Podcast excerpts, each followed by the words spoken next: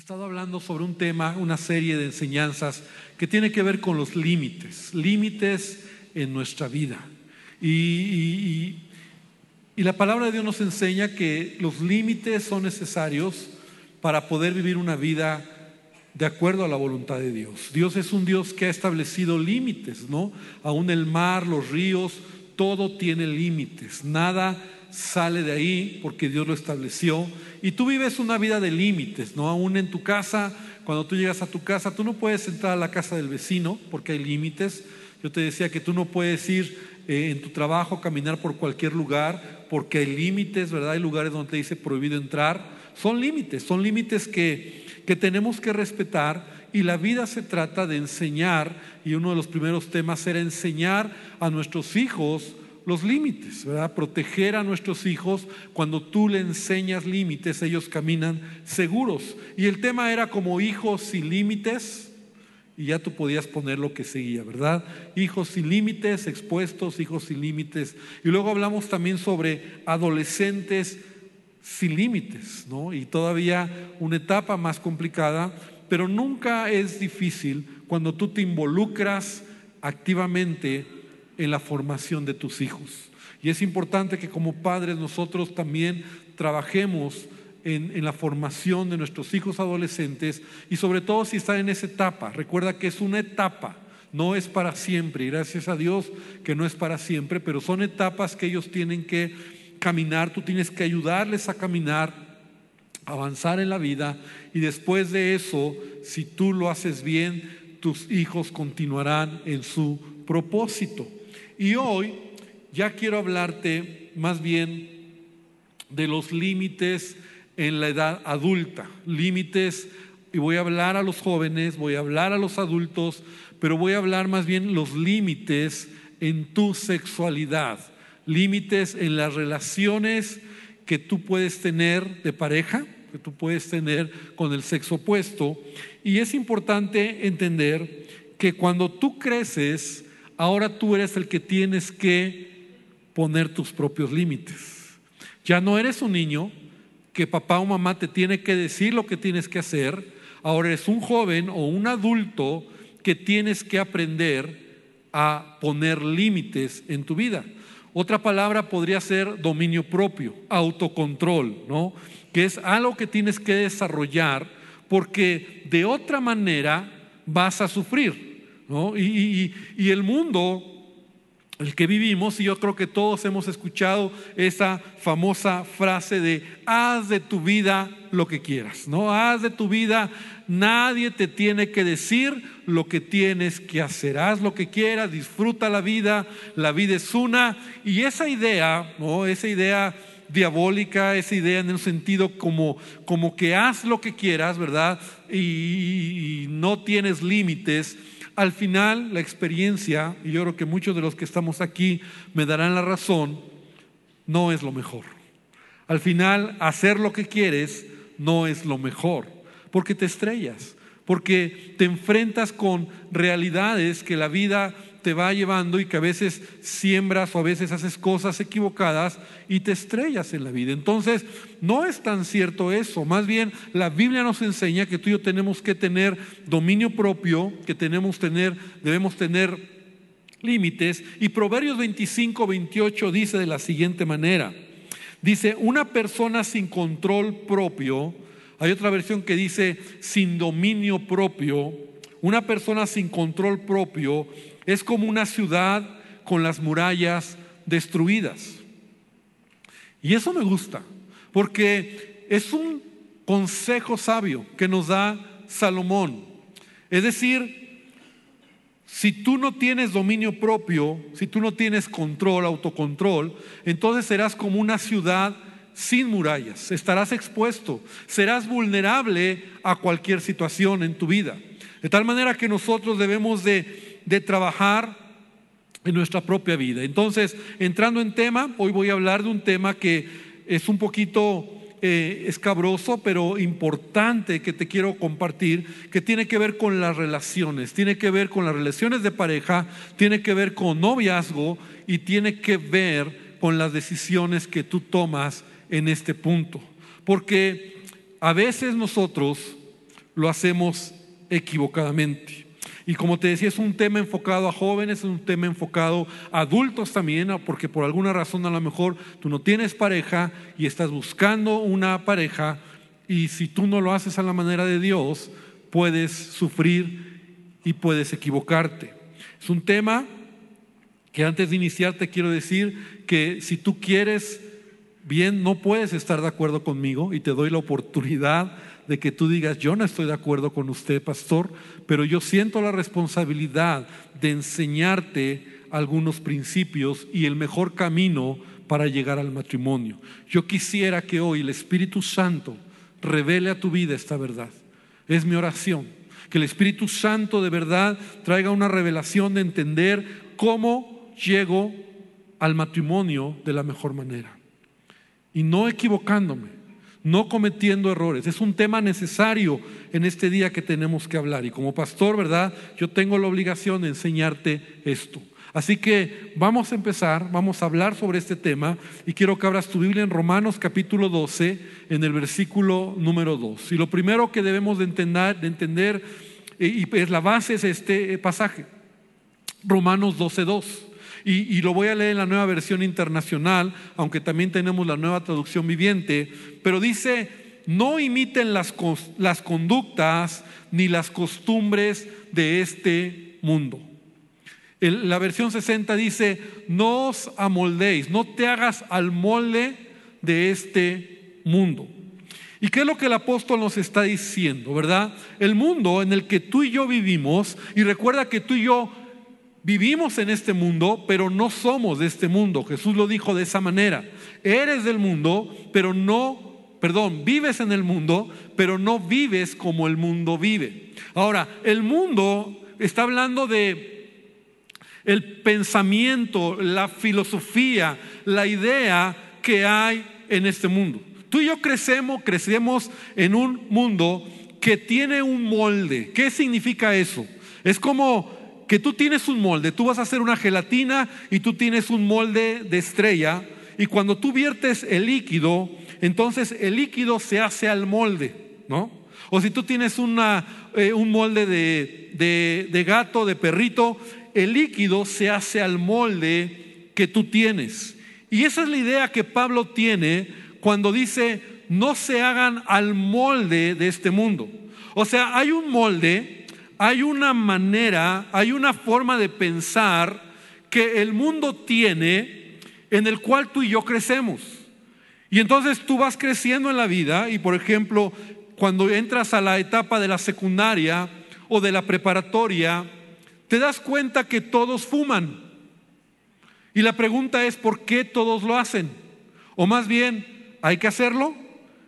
Y lo que el mundo te enseña, la corriente, dice el apóstol Pablo en Efesios, que nosotros antes vivíamos conforme a la corriente del príncipe de este mundo, porque detrás de este mundo está Satanás, que se le llama como el príncipe de este mundo. Entonces, es una manera de pensar, porque todos lo hacen. ¿Por qué entonces tengo que tomar? ¿Por qué entonces tengo que estar en ciertos ambientes? Porque todos lo hacen. Porque si no lo hago así, entonces yo soy visto como alguien raro, soy visto como alguien diferente.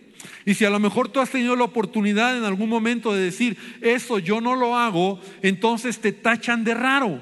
Es más, eres raro, eres visto como extraño porque el molde es ese. Es decir, lo hacemos porque todos lo hacen. Porque así es, porque así se ha hecho siempre, porque los jóvenes tienen que caminar de tal manera y entonces empieza a experimentar a lo mejor ciertas prácticas, a fumar, a tomar, ¿no? Y no se diga meterte en otros temas como drogas, como relaciones, noviazgo. Ahora, ¿por qué? Porque todos lo hacen. Porque aparte que todos lo hacen, también la televisión me lo enseña, ¿no? Netflix y Televisa y Hollywood y, todo lo que yo veo, tiene una, hay una cultura, hay un molde. Y eso es lo que Pablo nos está tratando de decir. No imiten o no te hagas al molde de este mundo. Más bien, dice Pablo, dejen que Dios los transforma en personas nuevas al cambiarles la manera de pensar. Wow. Entonces, quiere decir que todo lo que yo muchas veces pensé que era bueno, ¿no es bueno? La respuesta es sí. Quiere decir que cuando yo vengo a Cristo hay muchas cosas que tengo que cambiar de mi manera de pensar.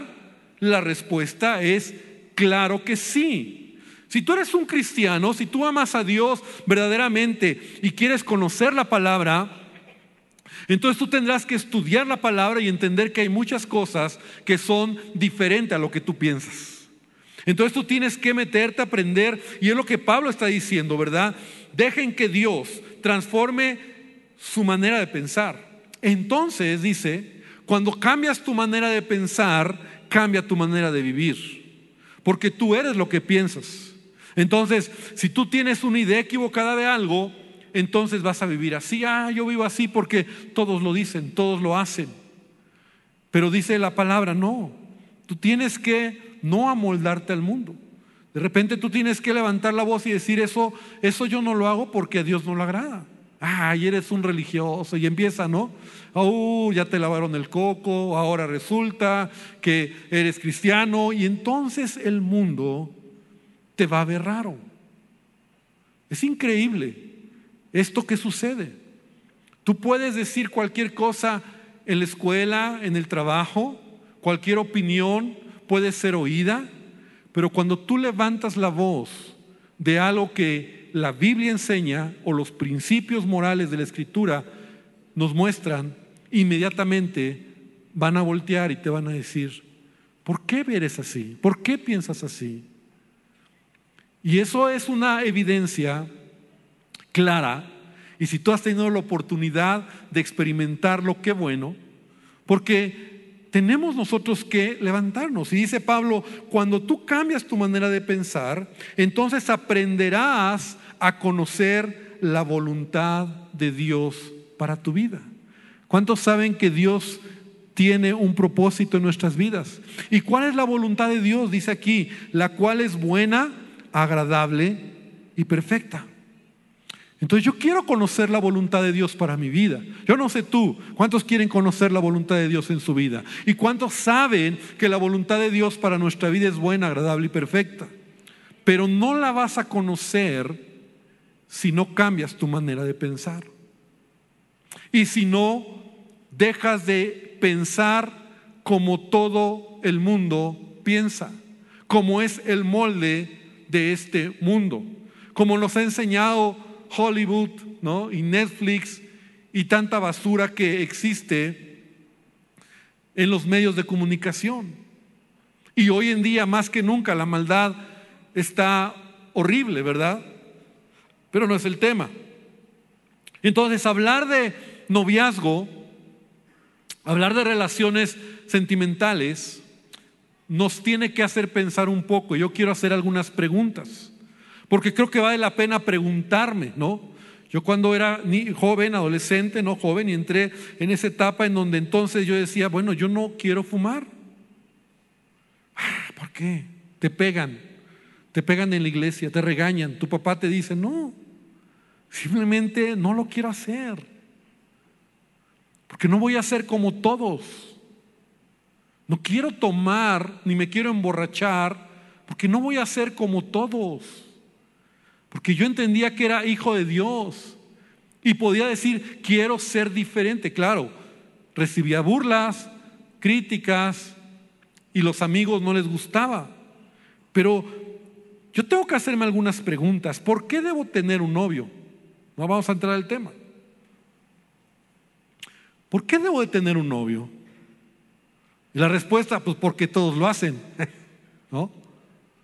Bueno, porque pues no quiero estar solo, ¿no? ¿Cuál es la respuesta? ¿Cuál es el propósito de tener un novio y una novia? ¿Tiene algún beneficio? ¿Hay algún beneficio tener un novio? Y creo que vale la pena responder honestamente estas preguntas. Ahora, algunos a lo mejor tendrán respuestas positivas al respecto, pero, pero siendo serios, y ahorita lo vamos a ver, ¿por qué lo hacemos? Porque como vamos a ver, a veces un noviazgo fuera de tiempo y fuera de orden y fuera de la voluntad de Dios, lejos de tener beneficios, perjudica al hombre y a la mujer. ¿Cuántos de nosotros a lo mejor caminamos de esa manera y nos estrellamos? Ahora, si fuera muy bíblico, ¿verdad? Y yo te dije hace rato, tú puedes decidir pensar diferente a mí, pero si fuera muy bíblico, si tú has leído la Biblia, ¿en dónde encuentro respaldo de esta práctica? ¿No? Yo, ay, pastor, ¿no está en la Biblia eso? Pues no. Entonces, ¿cómo fue eso? Entonces, ¿en qué momento nosotros hemos hecho de esto algo normal? Porque todos lo hacen. Porque en la Biblia yo encuentro que el hombre o está solo o está casado. Y no te me asustes, sígueme para ir viendo algunos puntos importantes. ¿Será que la cultura del noviazgo que traemos viene de una sociedad que ha exaltado las emociones por encima de cualquier cosa? Ahora, vivimos en una cultura sumamente emocional, pasional, yo diría, donde las pasiones y las emociones y el amor romántico, eso es lo que vale, ¿no? Yo te reto a que saliendo de aquí, cualquier momento tú prendas el radio o escuches cualquier canción del artista que, caiga, del ritmo que sea, en español, para que lo entiendas. Sí, porque en inglés no se habla, a menos que hables inglés, pero aún en inglés, pero en español, y vas a escuchar la letra con atención y te vas a dar cuenta que todos los temas tienen que ver con el amor, el desamor, con el me falló, me traicionó por amor a ti. Tú y yo lucharemos hasta el final, nos queremos, nos amamos, no importa lo que digan, el amor es hasta la luna y más allá al infinito. Y todo eso son los temas que el hombre compone y tiene que ver con eso. ¿Por qué? ¿Por qué razón? Ahora, tenemos que entender, ¿verdad? Que venimos, como te decía, una cultura donde eh, eh, el romanticismo, que es una filosofía y una cultura que fue naciendo con el humanismo, es esa tendencia de poner los sentimientos sobre la razón y la voluntad. Y, y, ahora, no está mal ser romántico, no está mal que el amor sea algo bonito, que lo disfrutes en el tiempo y en el momento correcto. Pero cuando es antes, cuando es fuera de orden, eso te va a destruir. De hecho, por eso hoy no, yo no he pedido que estén aquí los adolescentes, porque estoy dirigiéndome y ve, puede haber, yo sé que hay, pero, pero quiero decir, en la reunión de las 11 no le dije a Chucho, traigan a todos los chicos, quiero hablarles. ¿Por qué? Porque ya de adolescente ni debería de tener ese tema para ellos. Ahora, yo sé que lo que estoy hablando es muy complicado.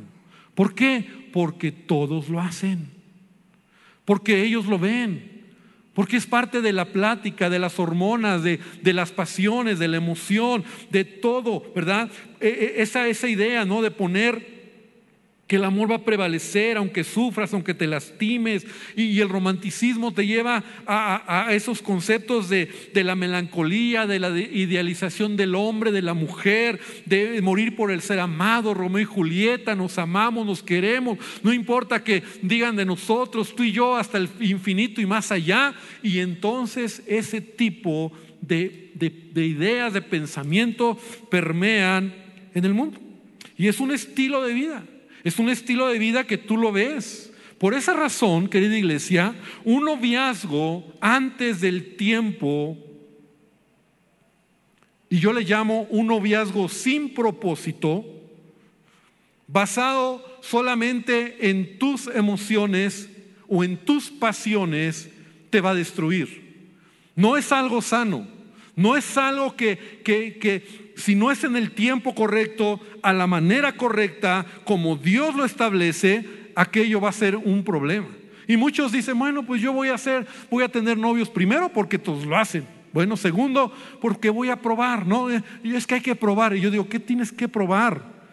Pues si no es concha para que la pruebes, ¿verdad? Así era en la familia, ¿no? Llegabas, llegaba el pan y decía, yo agarro la concha, la quiero y la mordías para, esa es mía. Pues no es concha. O sea, no la tienes que apartar. Es que hay que probar. ¿Qué tienes que probar? Es que hay que conocernos. Y yo digo, ¿de verdad el noviazgo es la mejor etapa para conocer a una persona? ¿O será la peor etapa donde muchas veces hay una careta, hay una apariencia, porque sucede. Y yo sé que muchos, pero la realidad, tú a lo mejor así fuiste, ¿verdad? Y te pones lo mejor y, y estamos dando una apariencia. ¿De verdad quieres conocer a alguien? ¿De verdad quieres hacerlo a la manera de Dios? Entonces tienes que ser sensible. Ahora, es una realidad. Y no tenemos que escapar de que somos personas, individuos con deseos sexuales, con pasiones, pero no por eso vamos a dar rienda suelta a nuestras pasiones. Se lo digo con respeto, ¿verdad? No somos como los animales. Por eso es el dominio propio. Por eso es que el que yo tengo que limitar, tener, limitar y, y entender lo que Dios me enseña. Y hay principios que me deben regir en mi vida. Y eso se llama poner límites. Entonces todo hombre o toda mujer que vive basado en sus pasiones va a sufrir. Entonces viene una relación, entonces tú crees que es bonito, pero resulta que ya no resultó y entonces ya tu pureza se perdió y entonces ya te mezclaste, ya no sabes ahora qué hacer y entonces ahora sufres y si ese tipo, esa persona o esa mujer es, controladora, manipuladora, entonces ya no sabes qué hacer y ya no oyes y, y empiezan los rollos, empiezan los problemas y estás llorando ya no sabes qué hacer, al final te cuesta, terminas, lo truenas, acabas, lloras y todo dices, bueno, ya acabó, estoy listo para entrar en otra relación. Y yo digo, ¿what? O sea, ¿cómo? O sea, no aprendiste. Ah, no, es que, es que ahora sí no me voy a equivocar. Y vuelves a entrar, ¿no? y, tropiezas con la misma piedra. Y te vuelves a equivocar y, y entonces vas caminando y vas perdiendo de vista lo que Dios quiere. Ahora, quiero entrar y que podamos entender que, que las pasiones no deben de regir tu vida. O sea, cuando tú te riges por pasión, entonces tú te vas a equivocar. Mira lo que dice la Biblia. Quiero ponerte el ejemplo muy fuerte de un hombre que así nos lo muestra la Biblia. Abre tu Biblia en segundo de Samuel, en el capítulo número 13. Segundo libro de Samuel 13, en el versículo 1. Y rápidamente te voy a contar la historia de este hombre que se llamaba Amnón. Era un hijo de David. Y aconteció después de esto que teniendo Absalón, hijo de David, una hermana hermosa que se llamaba Tamar, se enamoró de ella Abnón, hijo de David. Entonces la historia es esta. David tiene un hijo que se llama Absalón, una hija que se llama Tamar, y estos son hermanos de sangre, de la misma mamá. Pero hay un medio hermano, que también es hijo de David, que se llama Amnón. Entonces, este medio hermano ve a su media hermana, Tamar, y le encantó. Y entonces dice que se enamoró de ella. Se enamoró, qué lindo, ¿no? Enamorarte. Se enamoró de ella. Y estaba Amnón angustiado hasta enfermarse por Tamar, su hermana. Mira, mira la clase de amor de, amor, Amnón. O sea, era un amor que estaba enfermo por ella, ¿no? O sea, era ese amor apasionado, ese amor que, que, lo quiero, no sé, yo con ellos, yo con ella hasta el final, ¿verdad? Dice, pues por ser ella virgen le parecía a Amnón que sería difícil hacerle cosa alguna. Y Amnón tenía un amigo que se llamaba Jonadab, hijo de Simea, hermano de David.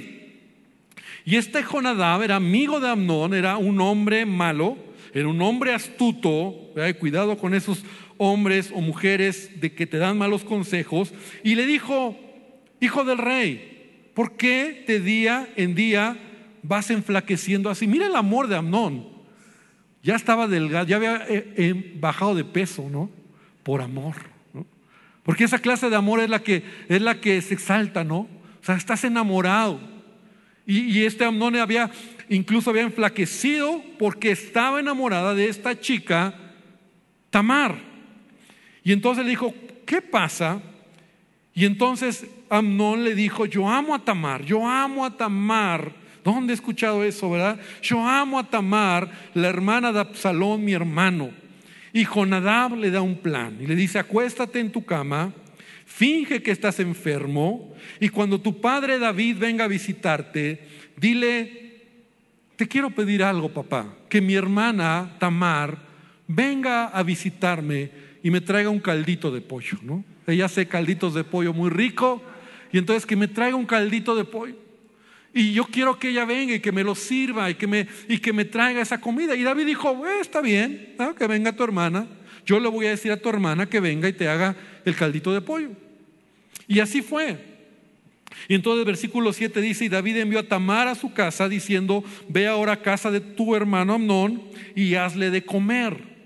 Y entonces fue Tamar a casa de su hermano el cual estaba acostado y entonces ya le hizo el caldito de pollo y le preparó.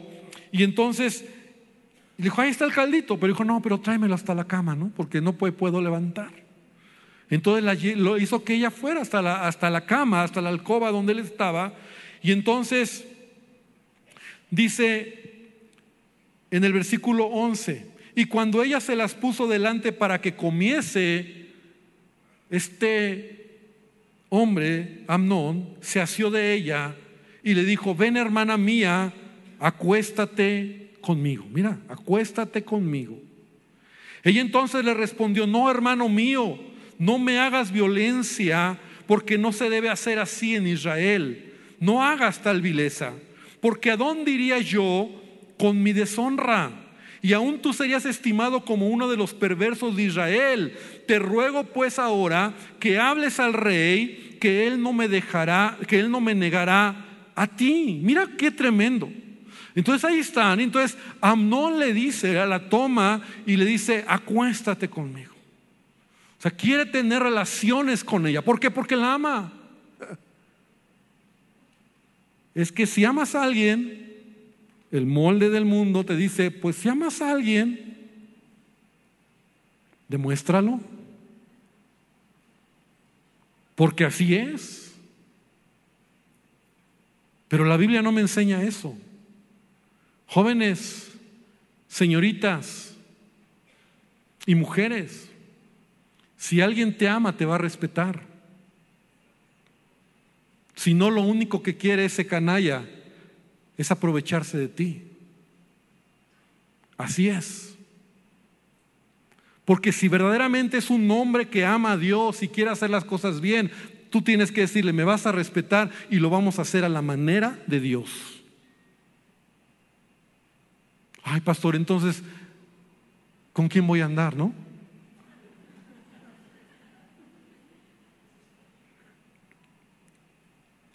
Tamar le dice, mira, vamos a hacerlo bien. Dile a mi papá. Y mi papá mm, puede ser que no, no, tenga objeción y lo hacemos bien. Ah, no, él quería, porque él estaba siendo gobernado, ¿por qué? Bueno, por su amor, según dice, pero era un amor apasionado, ¿me explico? O sea, esa pasión que va más allá de un genuino amor. Noviazgo es eso. Porque ¿qué diferencia hay entre un buen amigo y un novio? Pues porque es mi novia, porque es mi novia, porque es mi novia. Y no sigo, es mi novia. Y pierdes la pureza, y pierdes el propósito, y pierdes el sentido de, de lo que realmente Dios establece, porque bueno, pues ya estoy aquí, no hermano. Por eso que estoy tratando de, de verlo. Ahora, Tamar le dice, no lo hagas. Mas él, versículo 14, no la quiso oír, sino que pudiendo más que ella, la forzó y se acostó con ella. O sea, fue un abuso sexual, fue una violación. La forzó, la, la, la llevó a un punto, ¿verdad? En donde la deshonró a esta joven. Pero lo que me sorprende es el versículo 15. Dice, luego la aborreció Amnón con tan gran aborrecimiento que el odio con que la aborreció fue mayor que el amor con que la había amado. Y ahí yo digo, wow, ¿no que la amaba? ¿No que estaba enfermo de amor por ella? ¿No que él decía, contigo al infinito y más allá, mi amorcito? Hipócrita, mentiroso. Porque cuando hace o logra lo que quiere, entonces ahora la pobre muchacha, y puedes leer la historia en tu casa, quedó deshonrada, ¿no? Y en ese tiempo la virginidad era un valor muy importante, deshonrada, violada, abusada y desechada. Y las relaciones de noviazgo fuera de tiempo, las relaciones de noviazgo fuera de orden, las relaciones de noviazgo fuera de la manera de Dios traen como consecuencia eso.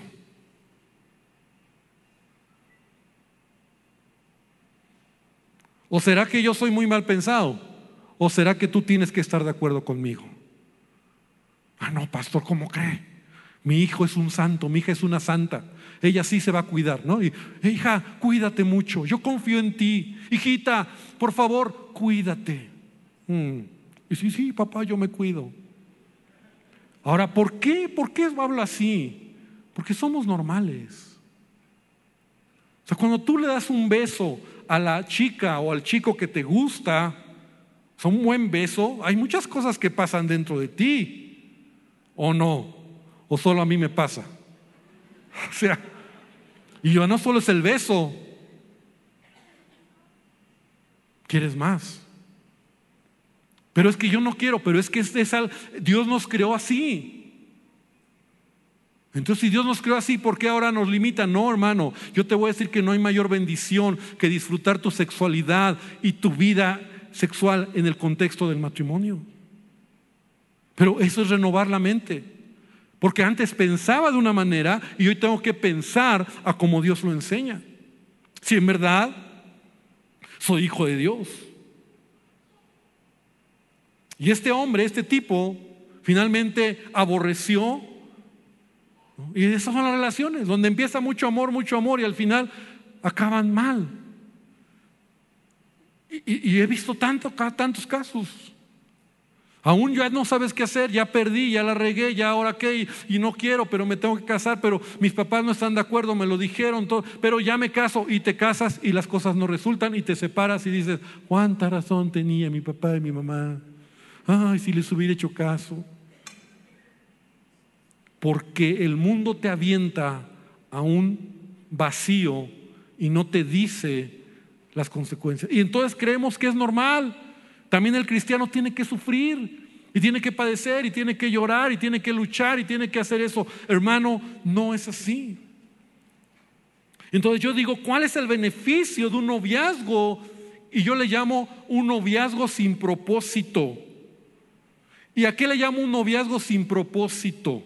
Porque no creas que estoy, eh, eh, entonces, ¿qué pasó? Entonces, ¿cómo me voy a casar? Entonces, si hay noviazgo, ¿cómo le voy a hacer? ¿Cómo la voy a conocer? Ahorita te voy a explicar. Pero un noviazgo sin propósito para mí es cuando estás fuera del tiempo, fuera de la edad, fuera de la manera en que Dios quiere hacer las cosas en tu vida. Es, para mí un noviazgo sin propósito es cuando tú tienes novio, novia, pareja o como le llames, ¿verdad? Solo porque no quieres estar solo. Solo porque, pues es que todos lo hacen, ¿no? Y bueno, pues también yo tengo mi pareja. Y tratas de llenar ese vacío que solo Dios puede llenar. Y sabes, de hecho hay más desventajas que ventajas cuando un noviazgo sin propósito se establece en una pareja. Ya te lo decía, muestras una cara, porque no eres así. ¿Quieres conocer verdaderamente a alguien? Conócelo como amigo. ¿Quieres verdaderamente ver su corazón, sus sueños, sus planes, sus metas? Verdaderamente reír con él, son, verlo como es, enamorarte no solo del físico, sino también de lo más importante, conócelo como amigo. Te apartas de los demás. Porque si te toca alguien, un tipo o una chica ¿verdad? que es celoso, que es controlador, entonces ya no puedes juntarte con nadie, ya estás apartado y ya no te dejes, es que ya no puede, y te apartas.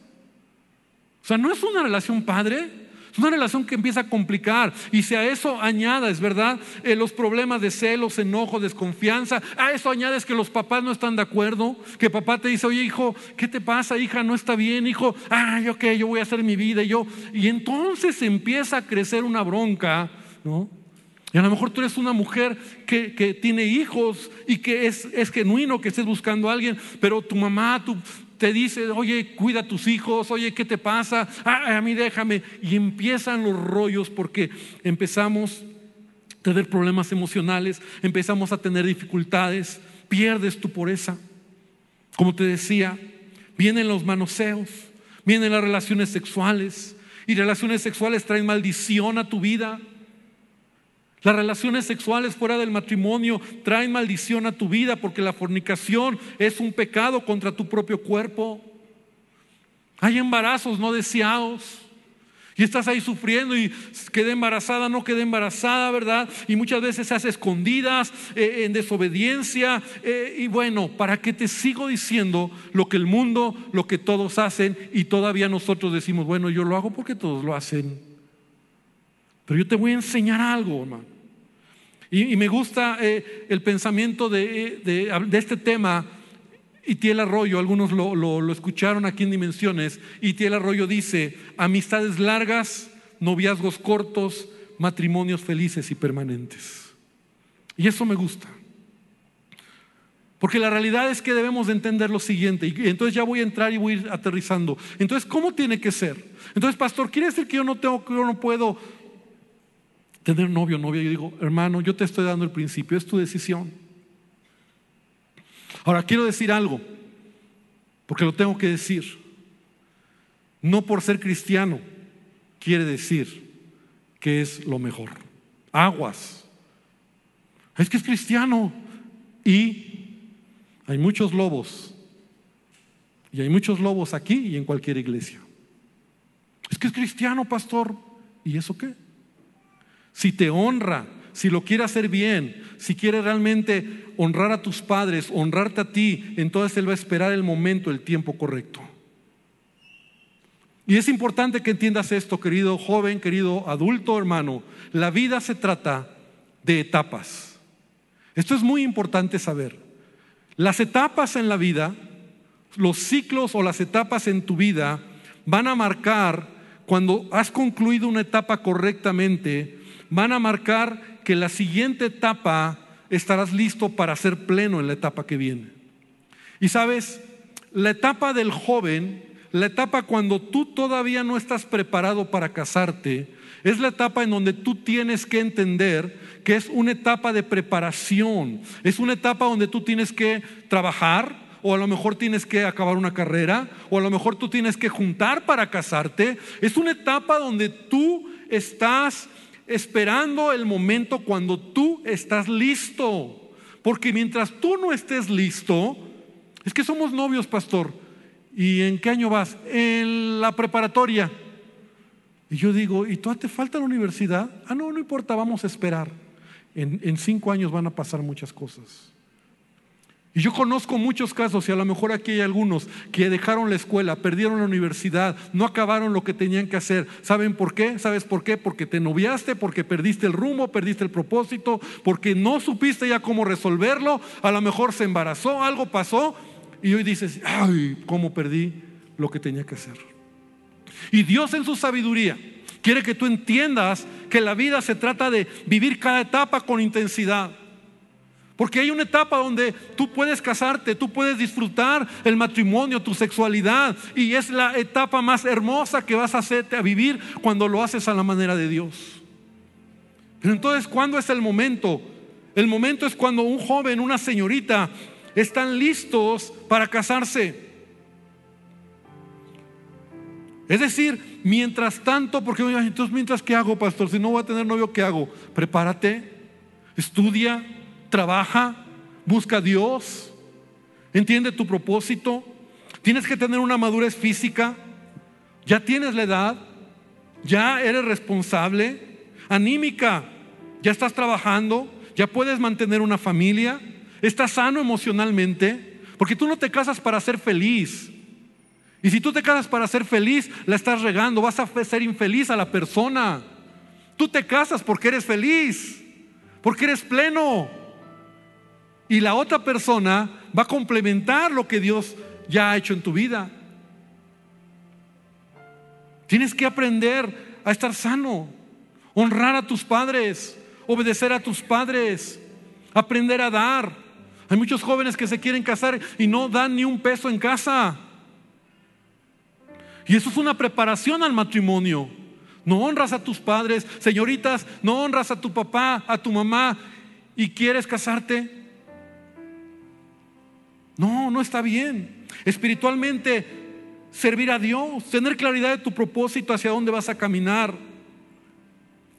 Y cuando tú estás listo, entonces tú sabes que es la etapa donde ya puedes entrar al matrimonio. Ahora, no tienes a la persona, pero tienes la promesa de Dios. Y tú has tomado una decisión de guardarte y de guardar tu corazón para la persona que Dios tiene para ti. Y eso es un paso de fe. No lo dije en las reuniones anteriores, pero para esto se requiere fe, creer que Dios tiene el control de tu vida y que Dios te va a guiar. Se requiere fe. Ay, no, es que yo lo voy a escoger. Claro que tú lo vas a escoger. Claro que tú vas a ver, te tiene que gustar. Pero por favor, no lo hagas como todos lo hacen. Cuando tú estás listo, entonces tú puedes empezar a tener una relación de amistad y puedes conocer a varias chicas, a varios jóvenes sin un corazón mal, solo estás buscando quién puede ser.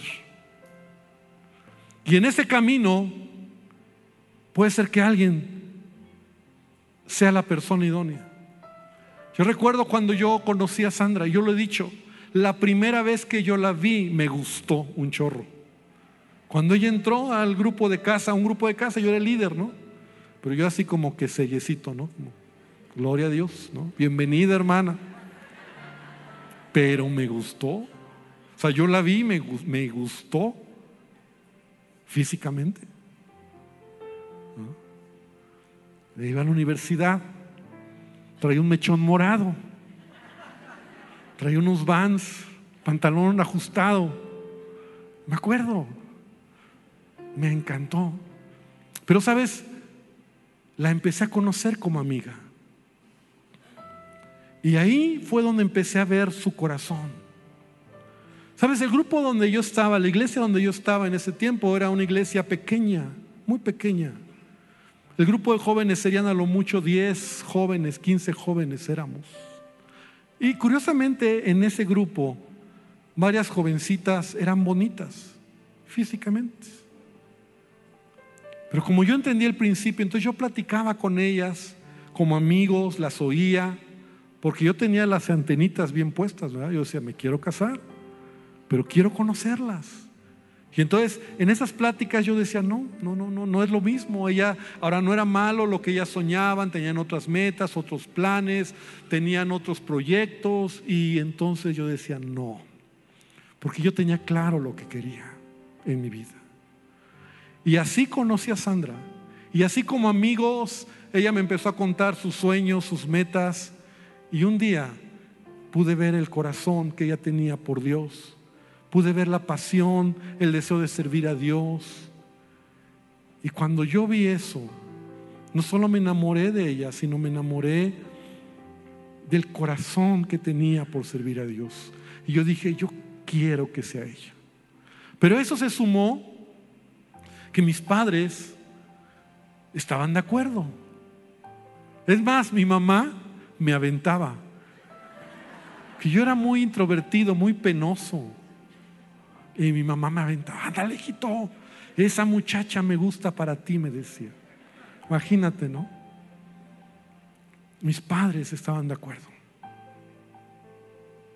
Y cuando tú vas caminando a la manera, entonces cuando yo hablé con Sandra, yo le dije, Sandra, quiero decirte que me gustas y quiero decirte que me quiero casar contigo.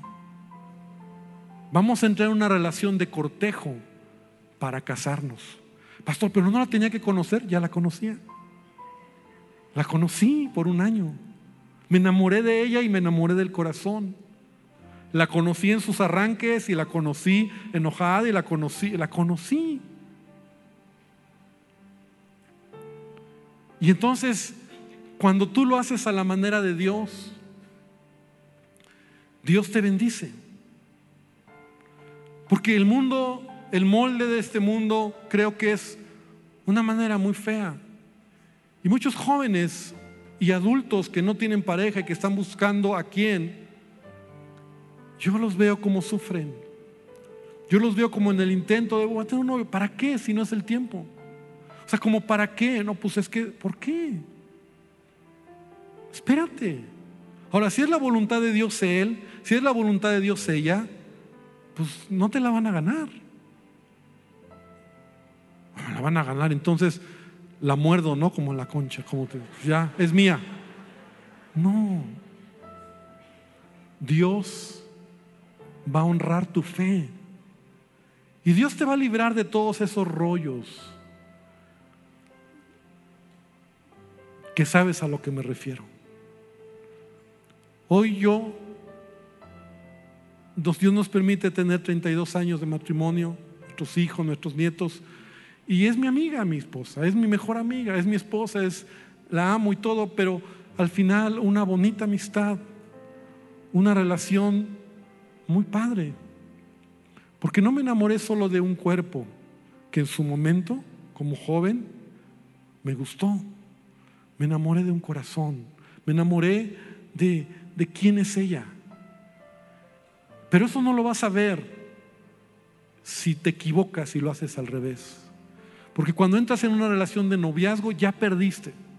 Y cuando ya hay relaciones, peor, porque entonces ya no sabes qué onda. Ya te confundes. Por eso las separaciones son tan dolorosas. Y la Biblia lo dice. No, no tengo ya el tiempo, tengo que acabar. Pero la Biblia lo dice. Te haces uno con esa persona. Y por eso separar.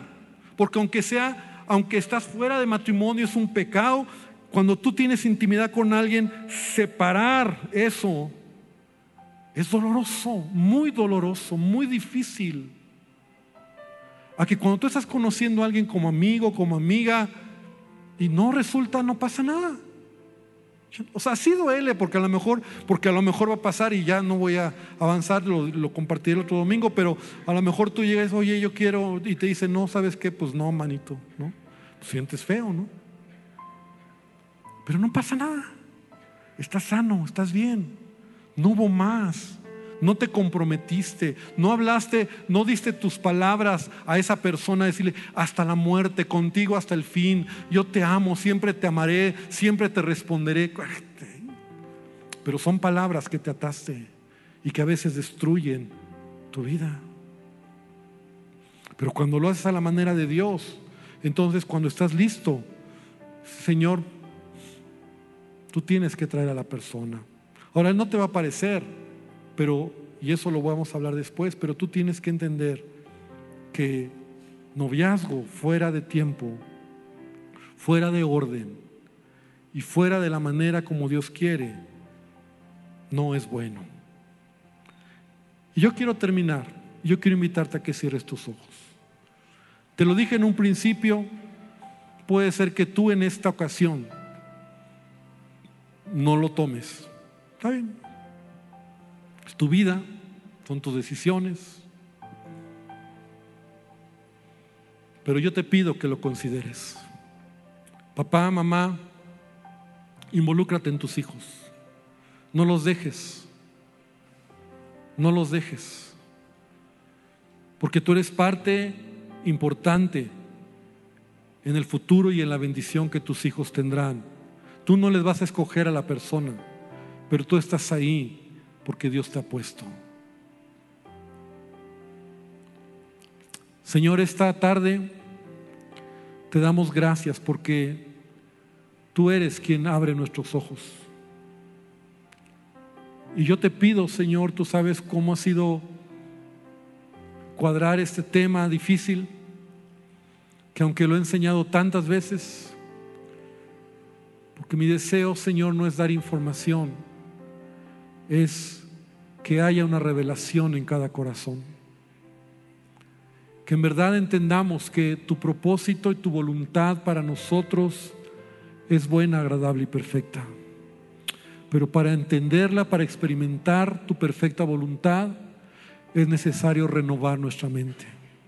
Es necesario cambiar la manera de pensar. Es reconocer que el mundo nos ha implantado mucha basura. Que vivimos en un mundo caído, en un mundo donde a lo bueno le llaman malo, donde vamos en contra de la corriente, en donde a veces no es fácil, porque hay burla, menosprecio y a veces nos sentimos hasta solos. Pero Dios no estamos solos, tú estás con nosotros. Y que podamos honrarte sobre todas las cosas. Y que podamos realmente, Señor, hacer tu voluntad. Y esta es mi oración esta tarde por cada familia, por cada joven, por cada hombre y cada mujer que no están en una relación o que están en una relación que puedan ser obedientes a tu palabra, que no se unan en yugos desigual, que no cometan errores, que no se sigan lastimando emocionalmente, que no que, que hoy caiga a ellos la verdad de que no es la vida, no tiene por qué ser así. No tiene por qué ser así si somos obedientes a ti, Dios. Bendícenos y en el nombre de Jesús yo te ruego que tu presencia esté con nosotros. Te quiero pedir que escuches este canto y de esa manera la palabra quede grabada en tu corazón. Cristo Jesús, eres Cristo Jesús, eres mi plenitud. Y Cristo Jesús, eres mi plenitud.